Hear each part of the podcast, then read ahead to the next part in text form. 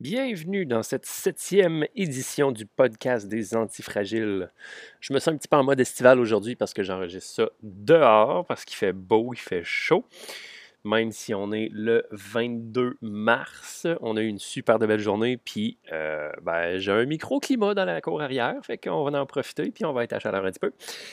Ce qui fait en sorte que euh, j'ai réussi à faire le montage de l'épisode d'aujourd'hui. Aujourd'hui, on parle de syndrome de l'imposteur dans notre discussion à moi, Charles Robert et Charles Vaillancourt, les Charles au carré. Dans le syndrome d'imposteur, il y a évidemment beaucoup, beaucoup, beaucoup, beaucoup d'informations euh, derrière tout ça.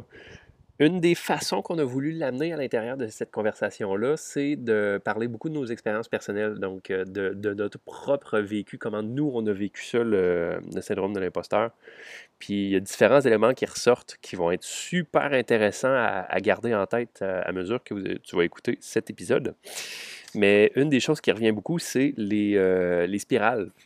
Comment que des fois on peut être pris dans des spirales qui s'auto-alimentent puis qui alimente le, sentiment d'insécurité, qui alimente la procrastination. Puis on n'a pas sorti spécifiquement, du moins pour le moment, de stratégie spécifique. Pour le moment, on a plus parlé de nos expériences. Mais si euh, les stratégies spécifiques pour essayer de se sortir de ça t'intéressent, ben euh, évidemment, ça sera quelque chose que tu pourras nous laisser savoir dans le groupe Facebook qui est dans le lien de la description. Donc, euh, sans plus tarder, l'épisode d'aujourd'hui focus euh, beaucoup sur moi, sur mon expérience, parce que ça reste des discussions qui peuvent être quand même assez longues parfois.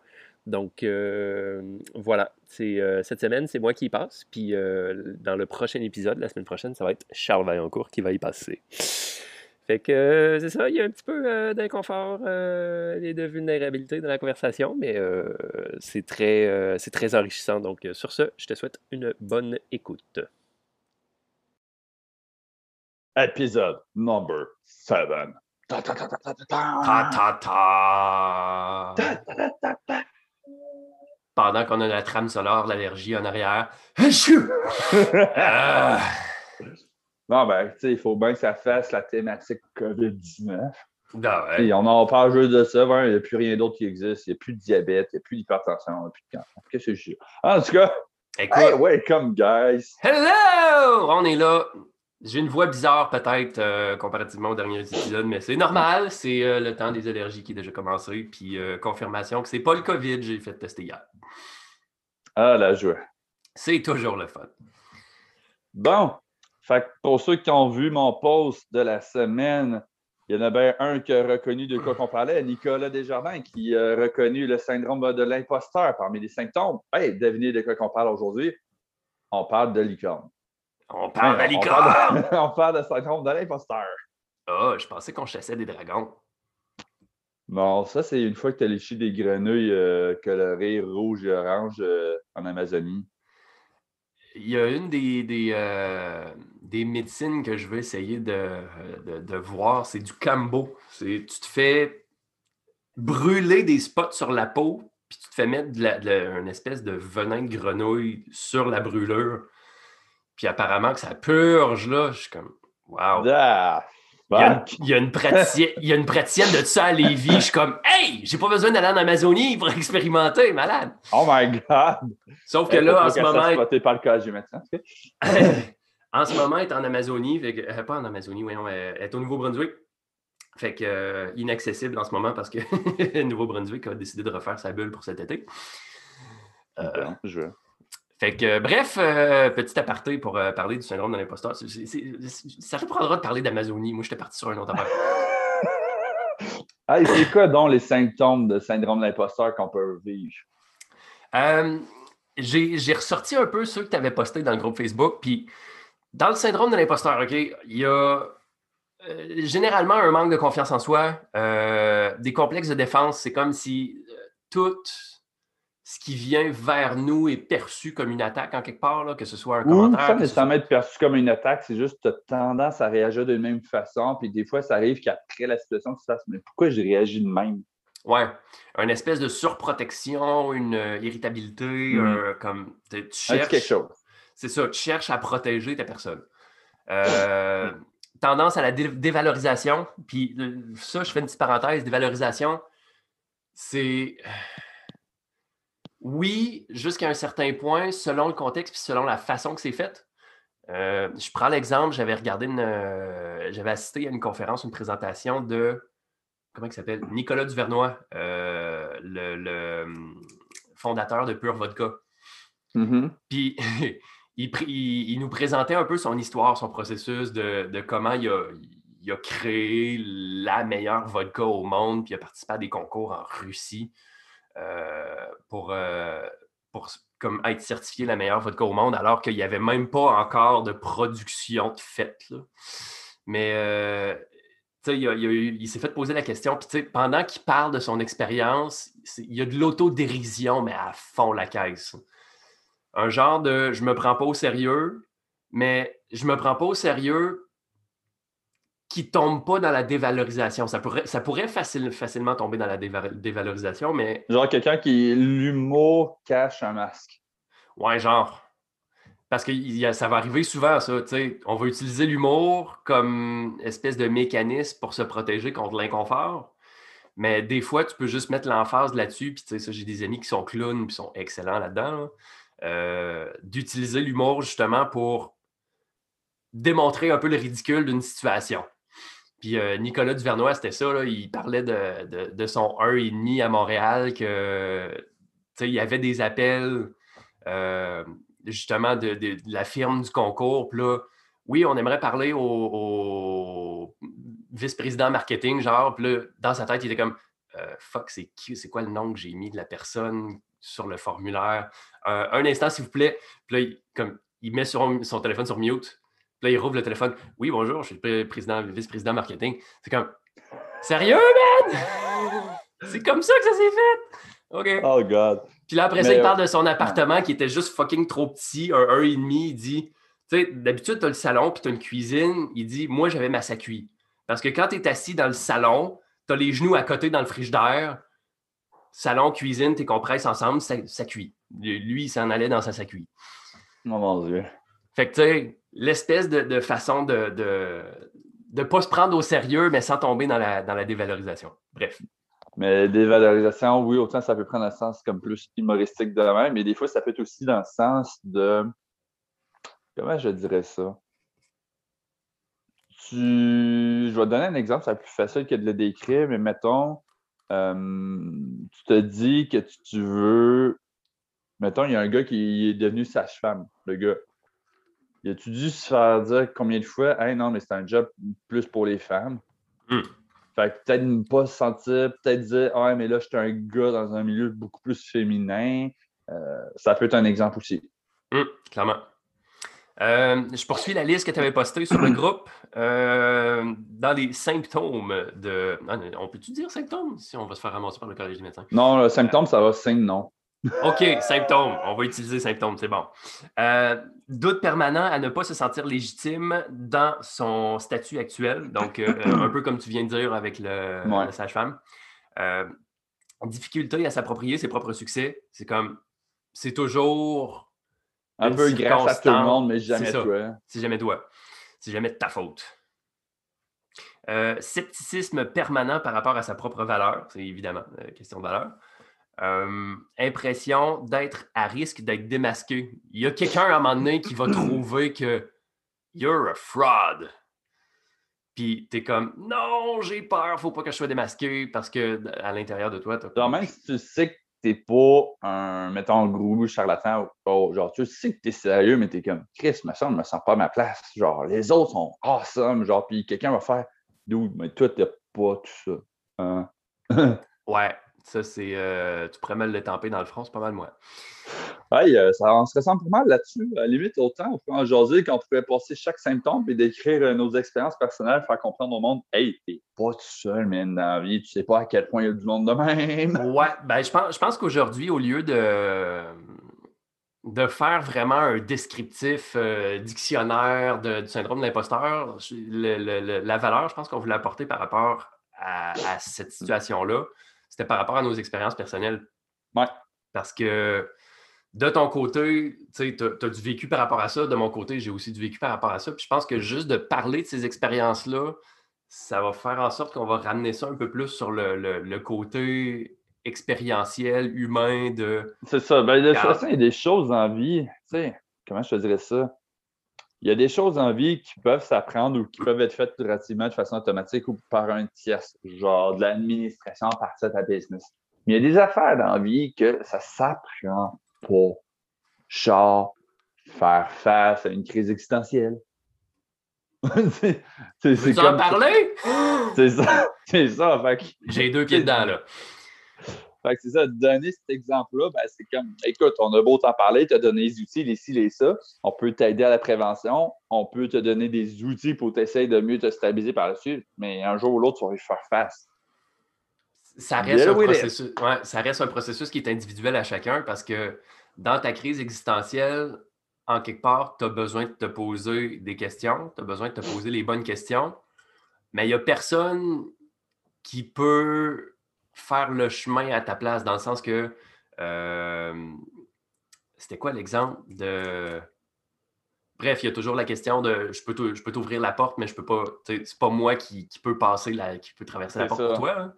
Euh, il y a mille et un exemples par rapport à ça qui ne me viennent pas en tête actuellement parce que je suis trop congestionné de. C'est ça, il y a plusieurs exemples qui peuvent être faits. Puis je fais un parallèle au post que j'ai fait dans la semaine sur le groupe. Euh, il y a une citation de Seneca qui disait, je remets ça en mes mots, mais que grosso modo, tu souffres beaucoup plus de situations imaginaires que tu souffres physiquement pour vrai. Puis ça, c'est quelque chose qui peut être normal. Puis c'est drôle parce que tantôt, on parlait de tests de personnalité euh, que mon pote Charles a fait ici. Oui. Euh, je ne sais pas si on va glisser un mot juste pour introduire ça. Ouais. Euh, dans les tests de personnalité, sérieux, il y en a mille et un, encore une fois, parce qu'il y a autant de personnalités qu'il y a de gens sur Terre. Mais en quelque part, il y, a, comme certaines... Des modalités qui reviennent. C'est ça. Il y a, à un moment donné, il y a des, des, des, patterns qui se forment, puis euh, ils ont réussi à réunir ça en, différentes familles. Puis moi, le test de personnalité que j'ai fait récemment pour m'aider à mieux me connaître puis mieux me comprendre, c'est le, le test des 16 personnalités. Puis dans les 16 personnalités, un peu comme on disait tantôt, tu as euh, différentes lettres qui correspondent à différents éléments.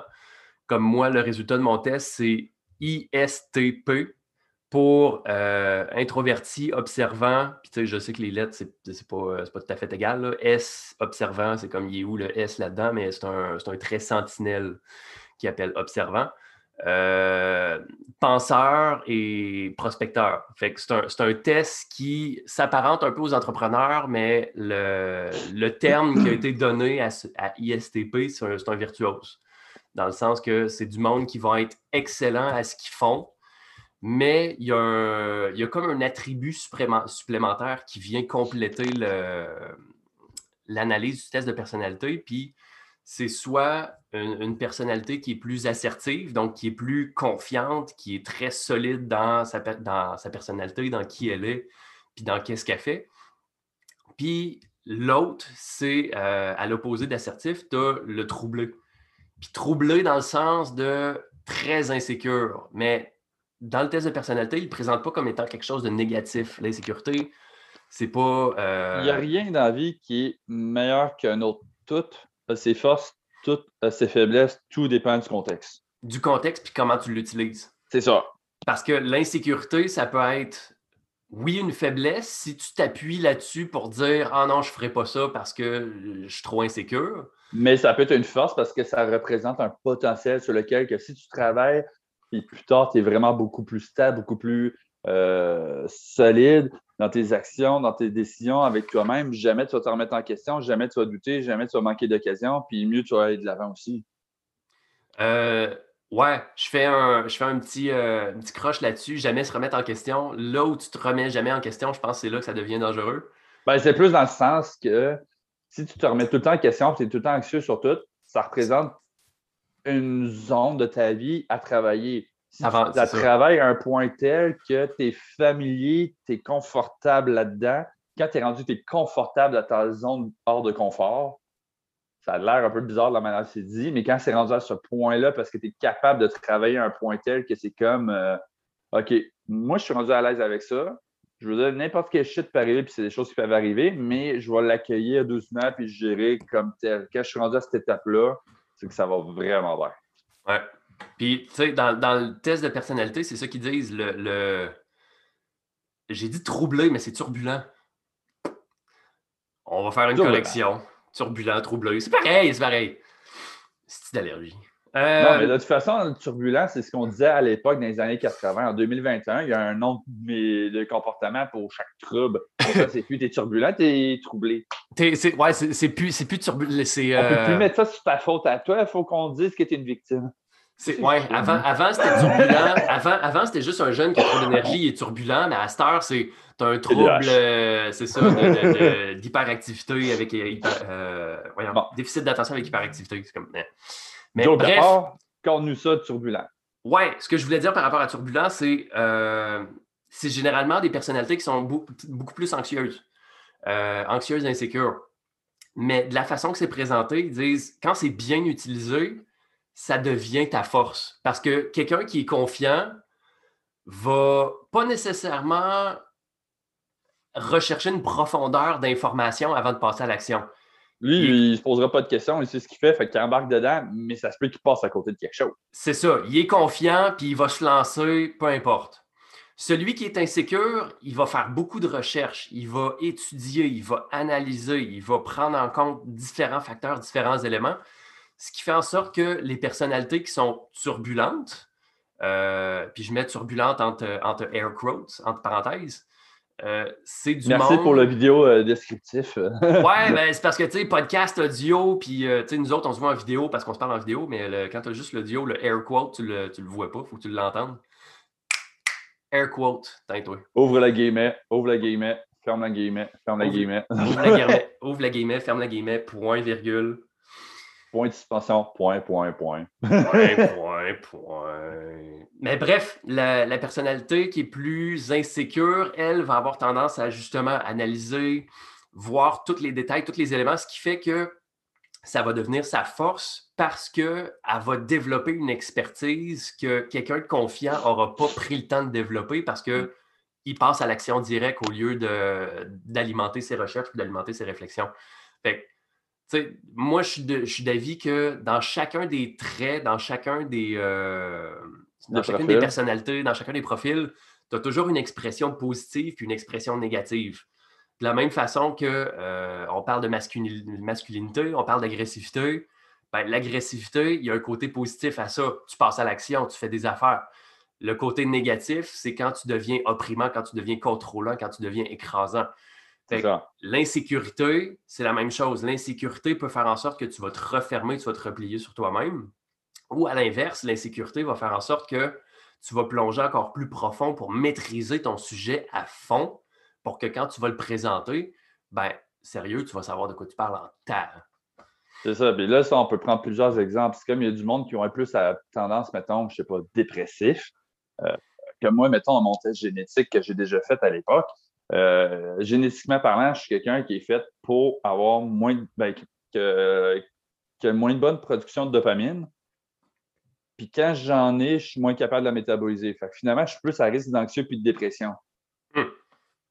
C'est un désavantage parce que ça veut dire que si j'ai une situation de merde, je me retourne souvent à ma tête moi-même. Fait je suis un peu comme mon pire ennemi. Hmm. Le bon côté à ça, c'est que je suis capable d'aller chercher beaucoup de variétés en peu de temps parce que c'est ça qui m'allume, c'est ça qui me garde vraiment de bonne humeur, c'est ça qui me motive. Alors que d'autres ne sont pas nécessairement capables de, suivre le même beat. Ouais.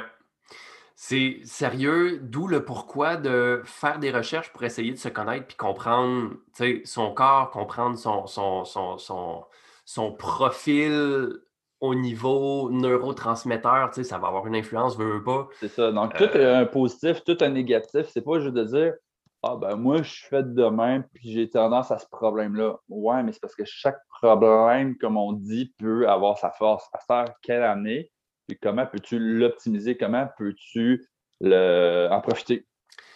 J'ai un livre juste à ma gauche. Euh, euh, ça s'appelle L'acceptance radicale. Puis euh, c'est publié, publié originalement en anglais, mais traduit en français. De l'auteur Tara Brack, pour ceux qui veulent euh, aller voir. C'est un, livre qui, euh, qui amène des, éléments de pleine conscience, puis un paquet d'affaires de même. Mais ce que j'aime de ce livre-là, c'est que, sérieux, jusqu'à date, toutes, les, mises en situation qu'elle fait, c'est une claque d'en face, parce que je suis comme, si c'est moi, sérieux, ça n'a juste aucun sens. Là. Je lisais comme le le préface, c'était même pas le premier chapitre, c'était le préface. Je suis comme oui, c'est moi.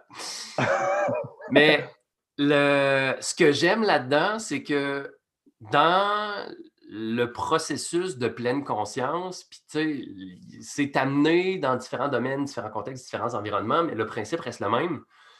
À partir du moment où tu es capable de prendre une pause, reconnaître et nommer la sensation, nommer l'émotion, nommer ce que tu ressens, déjà, ça commence à perdre de son emprise.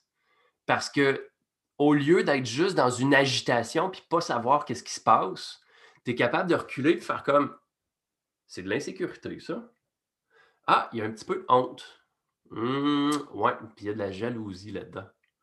Mais de ne pas s'attacher au, ressenti, de ne pas s'attacher à cette émotion-là, fait en sorte que, ah, à un moment donné, tu réalises que c'est comme une rivière qui coule, mais tu n'es pas la rivière. Les pensées, les émotions, ça passe. Puis comme tu apprends, euh, on m'avait dit le jeûne, c'est une expérience spirituelle les premières fois que tu le fais. C'est un peu ça. Parce que le jeûne, à un moment donné, tu as un pic où tu te mets à avoir faim. Si tu ne focuses pas là-dessus, puis tu continues de faire d'autres choses, à un moment donné, la faim, elle passe. C'est la même chose au niveau des émotions. À un moment donné, ça vient qu'à passer. Tant que tu t'attaches pas, puis tant que tu rumines pas mm-hmm. là-dessus. Fait je trouve ça super intéressant dans le contexte de. De syndrome de l'imposteur. De comment gérer ça, puis le syndrome de l'imposteur. Puis ce que je trouve intéressant, juste avant d'introduire chacun notre vie un peu là-dessus, ce que ça me fait penser, euh, parce que, ça, on disait tantôt, tout un positif, tout un négatif. Fait que juste le fait de mettre des mots sur des mots réduit l'intensité, la valeur perçue. Ouais. Puis ce qui est intéressant avec ça, c'est que ça me fait penser, c'est j'ai une amie, Laurence Sala, qui elle a parti euh, le projet Luna, qui est un projet beaucoup plus de type féminin pour les archétypes féminins, comment est-ce que les femmes peuvent se reconnaître, gérer un peu, un peu de la même façon comme on le dit, mais version toute féminin. Mm. Puis à un moment donné, au travers de ça, euh, il y a le fait qu'il y a un archétype de femme qui est un peu plus dans la vulnérabilité. Sur la vulnérabilité partagée comme d'une façon que tu es fragile.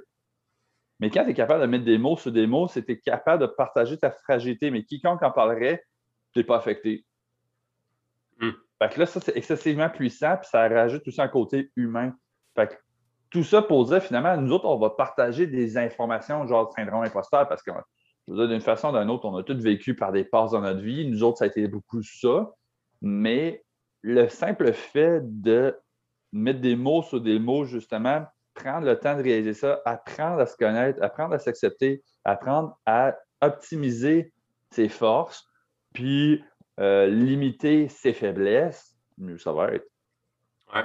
Puis aller au-delà, moi, une des choses les plus frustrantes qui m'est dit, c'est Non, mais tu as juste à passer à l'action, tu as juste à le faire. Ah ouais, comment fais-le? comme Ah! Oui, mais... mais... en même temps, c'est vrai, parce que dès que tu embarques dans l'action, il n'y a plus de questions qui se posent dans ta tête. Mais le temps de le passer à l'action, tu es comme dans l'insécurité et la vulnérabilité la plus totale de ta vie. Ouais, puis le... au niveau théorie polyvagale, il parle beaucoup comment que le corps, à travers la neuroception, va percevoir son environnement. Puis à partir du moment où ton corps décide que l'environnement n'est pas safe, peu importe ce que tu dis dans ta tête, ton corps a décidé que c'était pas safe, donc on va battre en retrait. Fait que c'est comme si on n'avait pas nécessairement le contrôle. Puis à partir de là, si ton corps a décidé que prendre action, c'était pas safe, tu te bats contre un mécanisme de défense, de protection interne.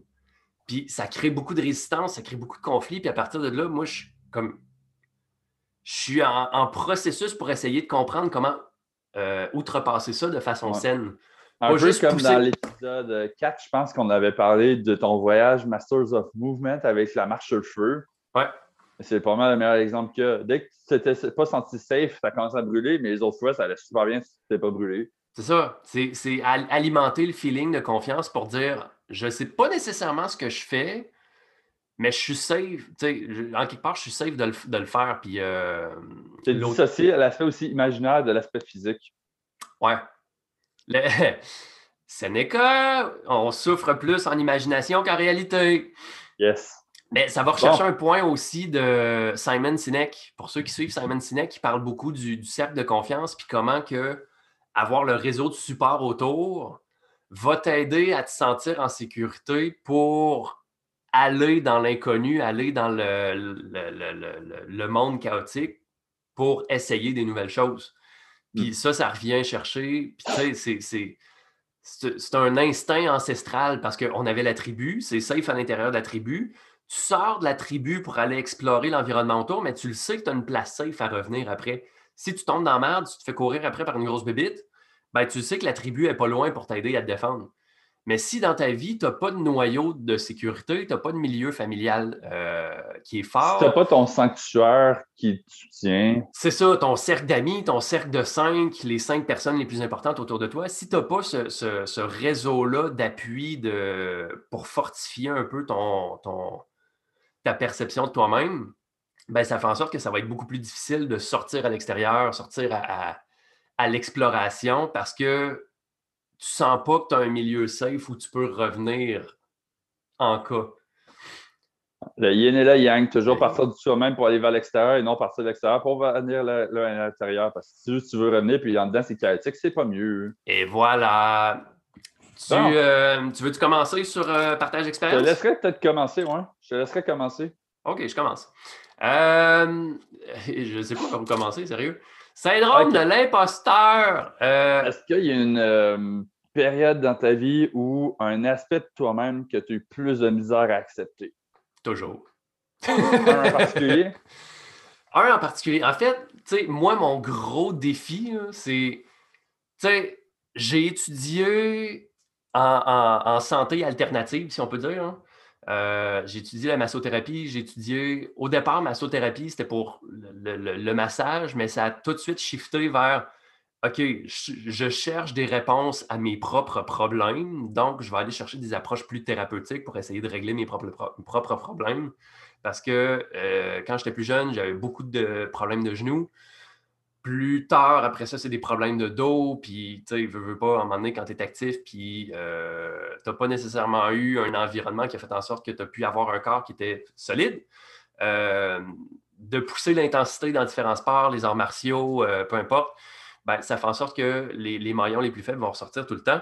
Puis plus j'étudiais, plus j'en apprenais, mais en même temps, plus je réalisais que je comprenais, pas que je comprenais pas, mais que il manque toujours quelque chose. Dans mon cas, c'est je peux pas je peux pas pratiquer de manière honnête et intègre. Je peux pas avoir des clients en étant moi-même honnête et intègre si je sens que ma connaissance n'est pas complète. Hmm.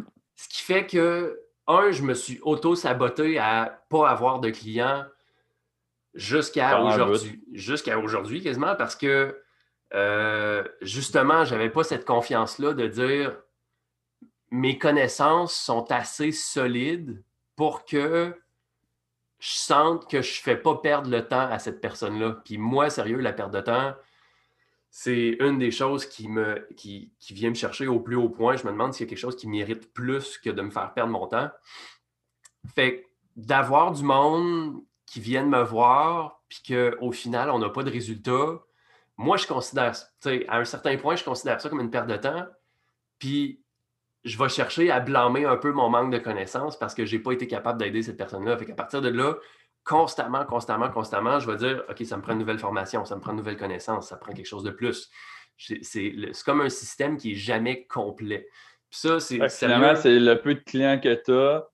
Euh, oui, tu as des résultats, mais ceux qui en ont peut-être un petit peu moins ou pas parfaitement autant que tu veux amènent à OK, manque de connaissances, manque de connaissances, prise d'action, formation ici et ça, jusqu'à sentiment d'être complété, ce qui est peut-être presque pas toujours le cas. Fait que finalement, tu réduis tes heures de client, fait que tu as moins de feedback.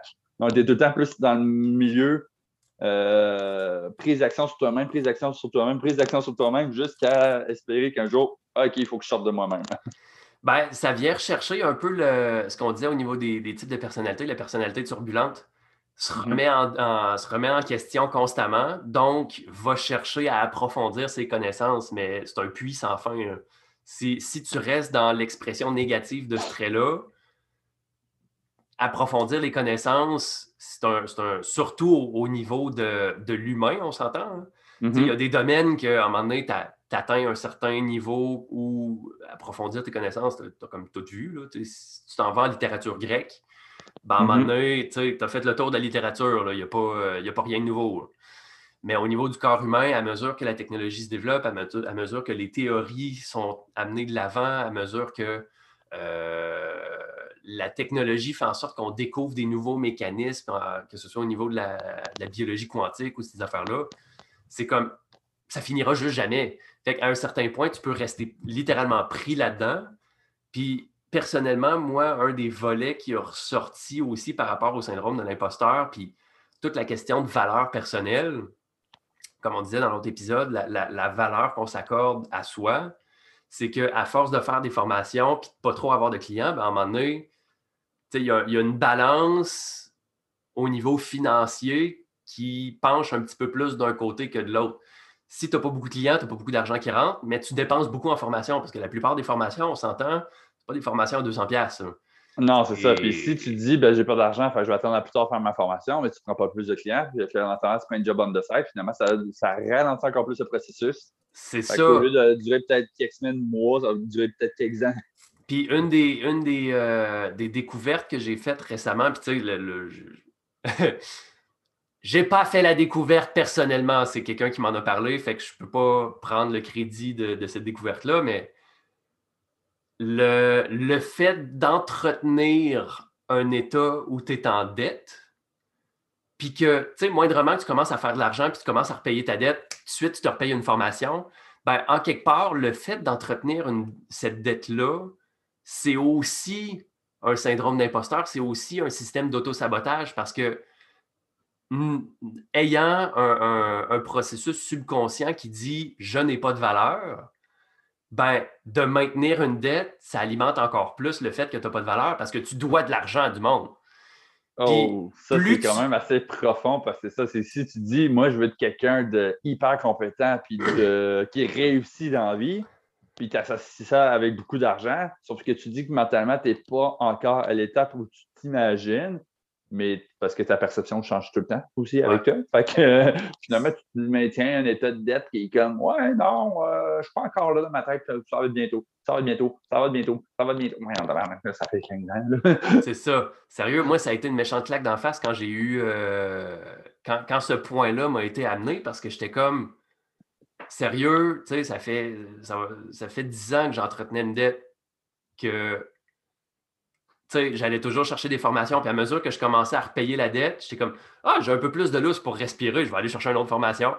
Puis là, à un moment donné, quand j'ai réalisé que la dette, d'alimenter cette dette-là, de la, garder comme à peu près toujours au même poids, au même montant, mm-hmm. était un peu un reflet de je ne m'accorde pas de valeur à moi-même parce que justement, je maintiens cette, euh, cette, euh, cette dette-là, mais limite, si tu euh, extrapoles ça à un environnement direct, c'est comme si tu vivais dans un taudis avec comme rien de fonctionnel autour de toi, puis tu ne cherches pas à te sortir de ça, tu fais juste rester, tu fais juste chercher à rester là-dedans. Ben, en quelque part, c'est que tu t'accordes pas de valeur parce que tu ne te permets pas d'avoir un environnement un environnement de, vie qui est sain, mm. qui est viable, qui est confortable, où tu peux te sentir en sécurité. Euh, fait que c'est un peu le même principe au niveau de la dette. C'est comme la valeur que tu t'accordes, elle ne sera pas très haute si constamment tu alimentes euh, inconsciemment un peu cette dette-là. Quand même, quand même. Assez, Ça, il y en a plusieurs qui vont se reconnaître là-dedans. Puis, tu sais, sérieux, là, j'ai pris cet exemple-là au niveau, au niveau des formations, l'insécurité, prendre, plus de formations et de liens avec la dette, mais sérieux, on, pourrait continuer longtemps sur les, différents points du syndrome de l'imposteur. Sinon, on fait un épisode sur toi et un épisode sur moi? on pourrait quasiment, on pourrait quasiment. Ah, c'est euh, ben, tu vois, je regarde au niveau du temps, puis euh, je pourrais continuer encore un peu, puis on, on embarquera sur toi la prochaine fois. Yes, on peut en le fera tout de suite après tu temps. Ouais, c'est ça. Euh, Fait que syndrome de l'imposteur, c'est où que ça se présente ailleurs? Euh, le fait d'être en, disons, en thérapie alternative, puis de ne pas avoir de, de, certification officielle. De reconnaissance. C'est un peu les air quotes. De ne pas avoir de certification officielle. Euh, sais, dans le sens, j'ai pas, pas de bac à l'université, j'ai même pas de diplôme de cégep, là, j'ai pas, pas mm-hmm. rien de ça. Puis la société nous a tellement bien programmé à dire que si tu es quelqu'un qui a fait des études, ben, tu es un, citoyen euh, qui va contribuer de manière importante au bien-être et au bon fonctionnement de la société. Ben, c'est comme si à partir du moment où tu n'avais pas ces, euh, ces, diplômes-là, ben déjà tu pars avec une coche en arrière. C'est comme si tu avais un, gap à combler de par le fait que tu n'as pas ces, reconnaissances officielles. Fait que moi, ayant juste sauté de formation en formation, mais tu sais, toutes des formations au, privé, fait que il y en a qui sont reconnus par des associations professionnelles, il y en a qui ne sont pas reconnus. Euh, d'avoir juste ça, puis ça, je sais que j'ai une couple de personnes autour de moi qui sont un peu dans la même situation, c'est, t'en viens à te dire, je suis qui moi pour intervenir sur la vie des gens autour de moi, sur la vie de mes clients, quand il y a des professionnels formés qui seraient supposés faire ça?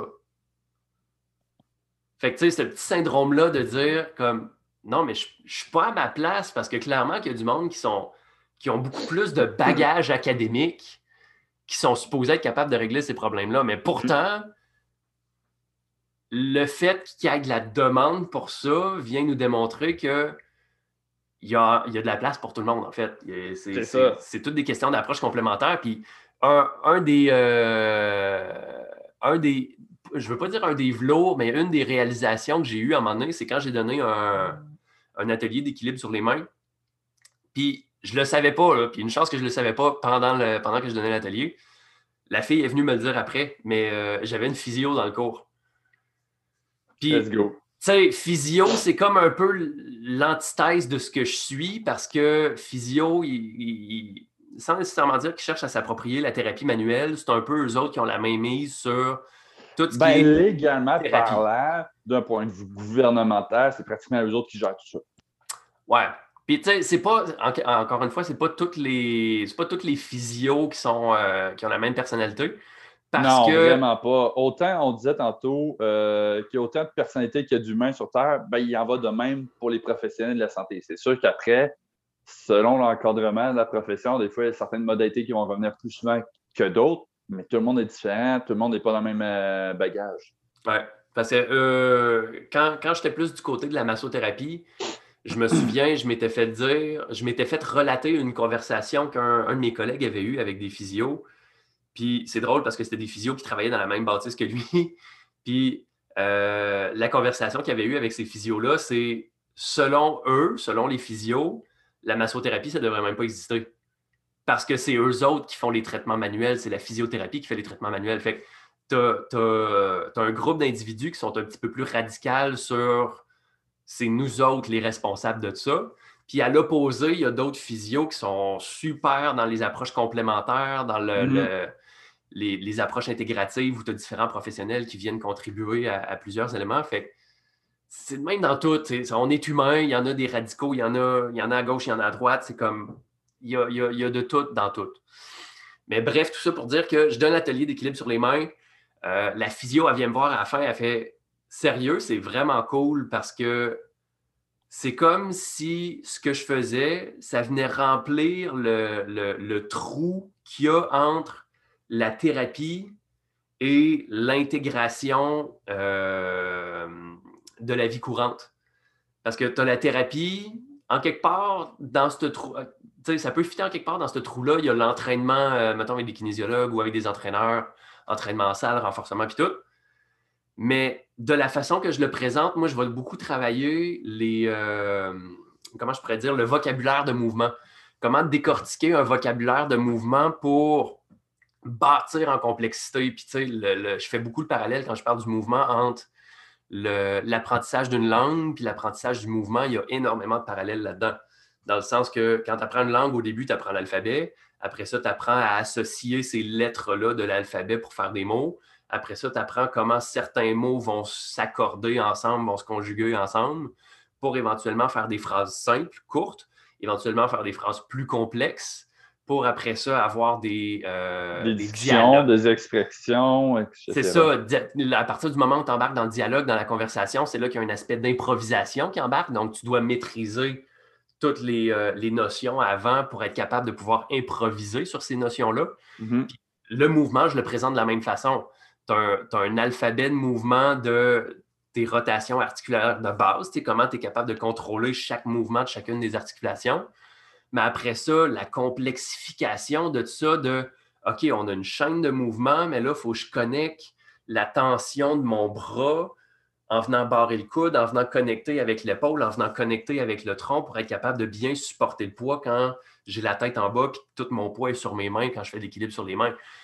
Puis à partir de là, ben, quand tu commences à bouger, ben là, tu as l'aspect improvisation parce que quand tu bouges, ben, tu ne sais pas nécessairement qu'est-ce qui s'en vient, ça va être quoi la sensation dans cette position-là? Puis en équilibre sur les mains, je parle beaucoup de la gestion de la peur, de la gestion de l'inconnu.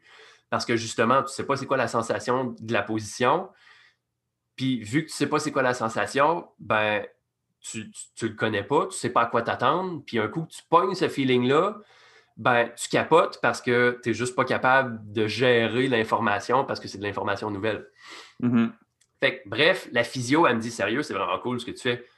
Puis là, moi, sur le coup, ça fait Ah, wow, j'ai une, physio qui me dit que ce que je fais, c'est cool. Mais l'esprit humain étant tellement mal fait que le.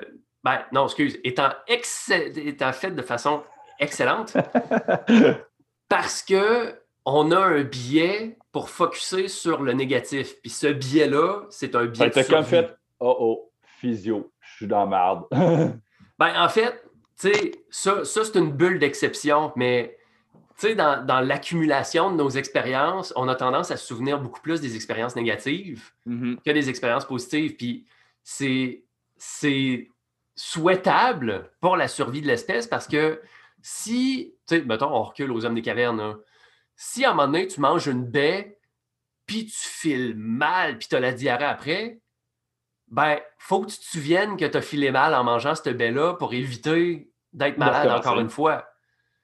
Tandis que. Dans, un point de vue de survie, c'est génial. C'est ça. Mais dans un point de vue de vie, de joie, de bonne humeur, de développement personnel, si c'était trop dans le mode survie et pas assez dans le mode vie comme pour balancer la chose, oups, c'est là que. Hey, t'es-tu heureux dans la vie? ouais. Puis je pense qu'un des exercices les plus simples pour tester ça, c'est si je te demande c'est quoi les trois dernières choses qui t'ont euh, traumatisantes que tu as vécues? puis versus les trois moments les plus heureux que tu as vécu. Lequel des deux réponses, ça vient plus rapidement, tu viens d'avoir ta balance? C'est clair que le trauma, il vient plus rapidement. Hein. C'est sûr.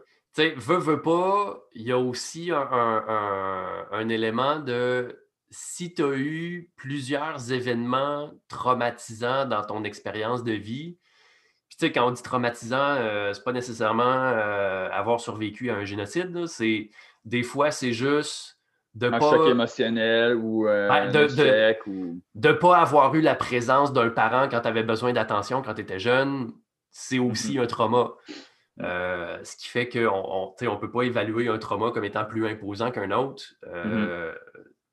Ça reste une expérience traumatique qui fait en sorte que naturellement, ton corps va entrer en mode réponse de survie plus facilement à partir du moment où tu es, imprimé de cette, cette réponse traumatique-là, le focus sur vie, le focus sur les, les, éléments négatifs va revenir, va refaire surface beaucoup plus facilement.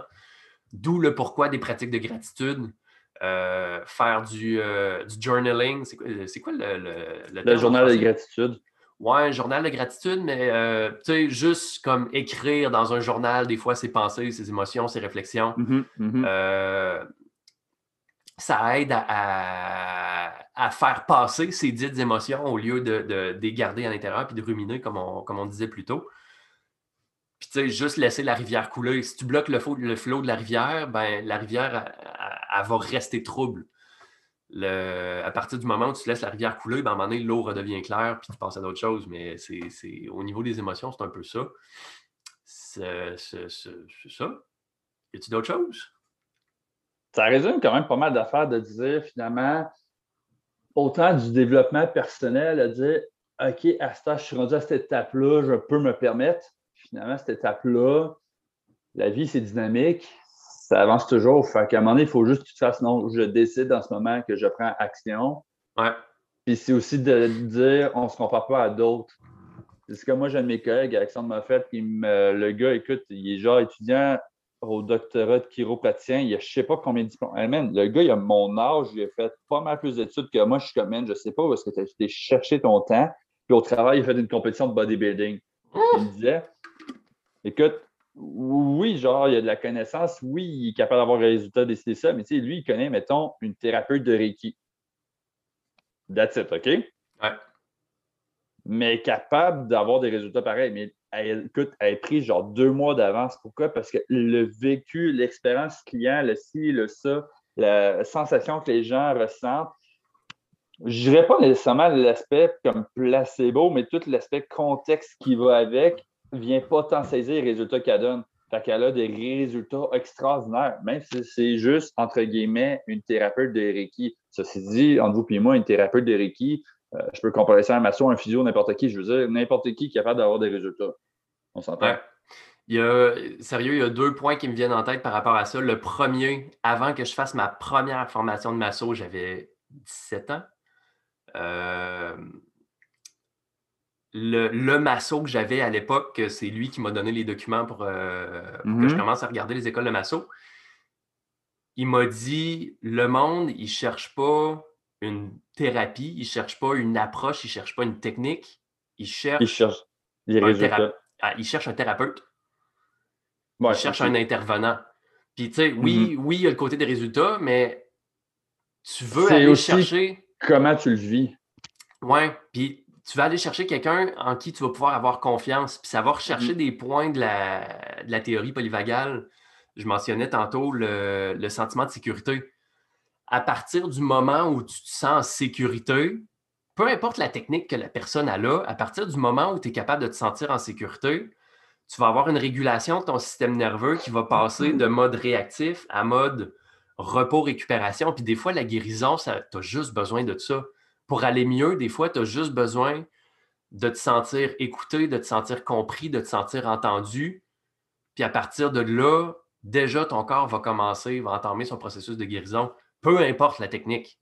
Puis je pense que j'ai un exemple à ça. Euh, que c'est assez flagrant comme exemple, mais ça arrive excessivement souvent.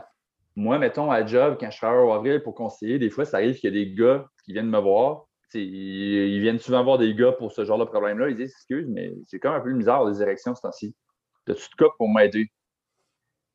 En tant que gars, en tant que personne, euh, que tu sois homme, femme, que, tu sais, d'un point de vue, je dirais, très personnel, très intime, quand il y a un problème qui est là, c'est comme tu t'ouvres à l'autre, puis tu es comme, t'espères que ça ne sortira pas de là, puis t'espères que ça va marcher, que ça va se régler. Que c'est comme un sentiment de vulnérabilité qui rentre là.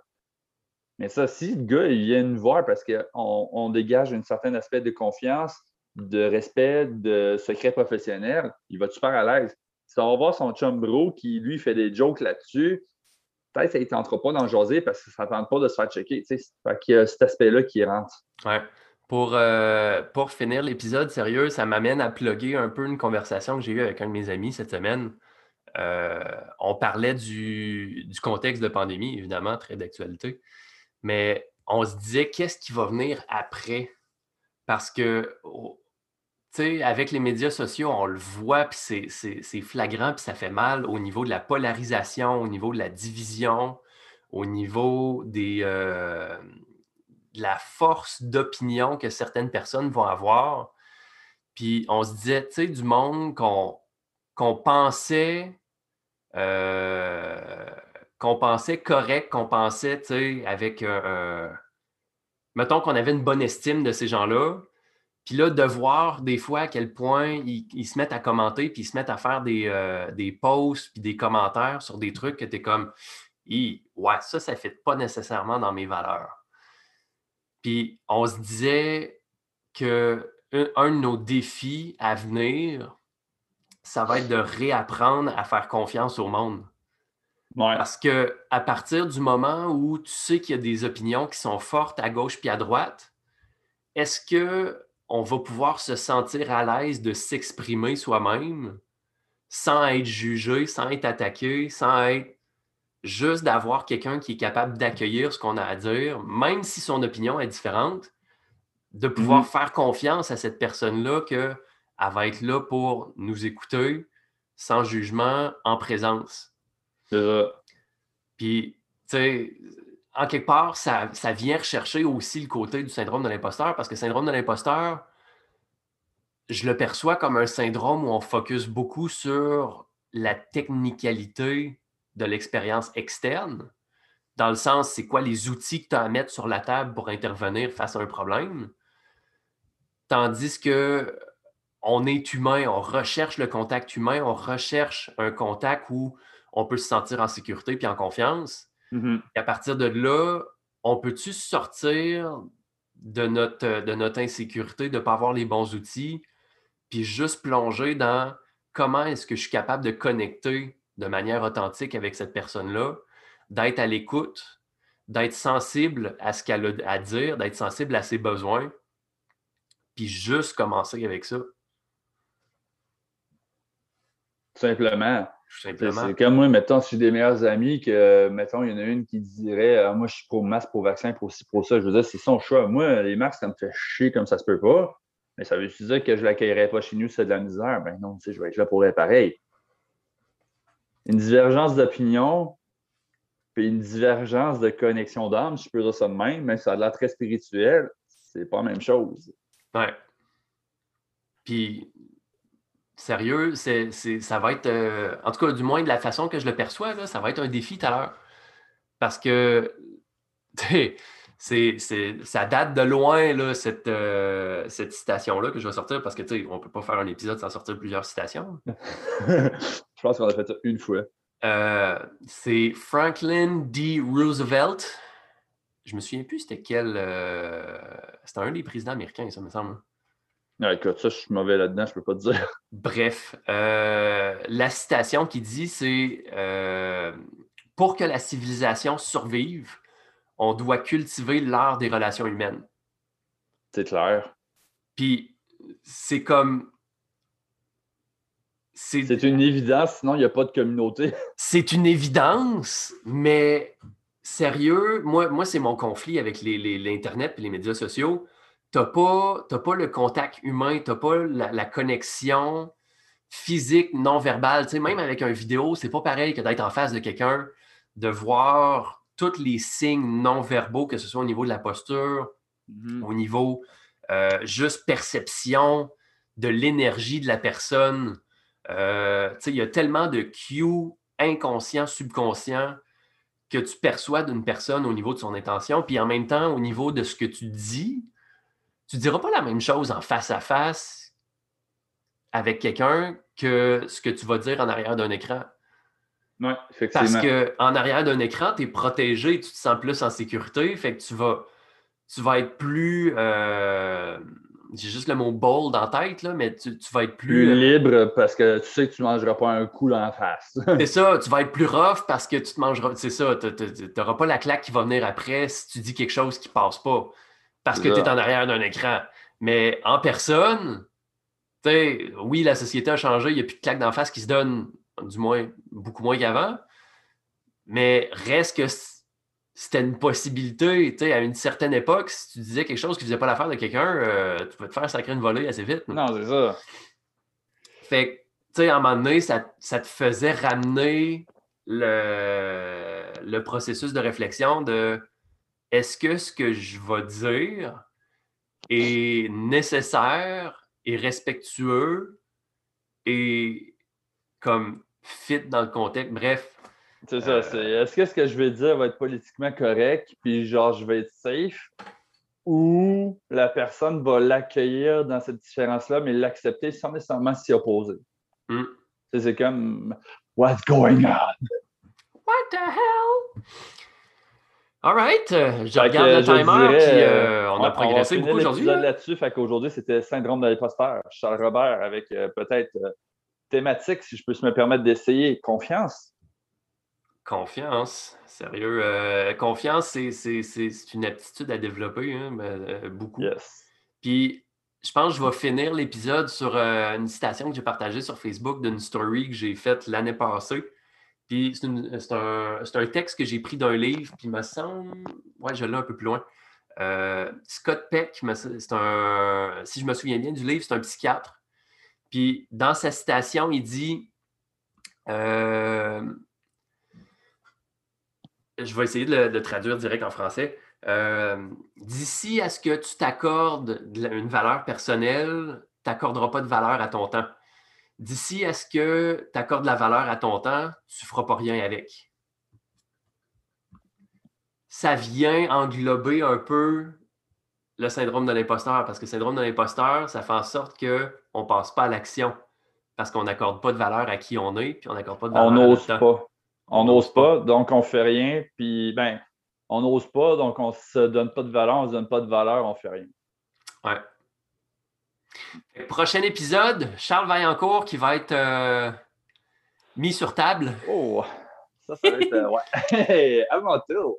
Mon moment vulnérable. Yeah. Fait que, euh, au prochain épisode. Yes! Euh, ceux qui écoutent l'épisode et qui ne font pas encore partie du groupe, il y a, il y a beaucoup d'interactions dans le groupe Facebook. Hein, fait que euh, autant des poses, des questions qu'on pose pour nous euh, pas nous diriger, mais c'est une façon d'influencer un peu nos prochains épisodes, euh, à savoir ben, qu'est-ce qui résonne avec vous pour qu'on amène un peu plus ces sujets-là dans le, podcast. Donc, euh, si euh, toi qui écoutes cet épisode dans tes oreilles ne, fais pas encore partie du groupe Facebook, tu regarderas dans la description de l'épisode, je mets un lien pour rejoindre le groupe Facebook pour faire partie de la tribu et de la communauté. Sinon, sur ce, ben, on souhaite une bonne semaine.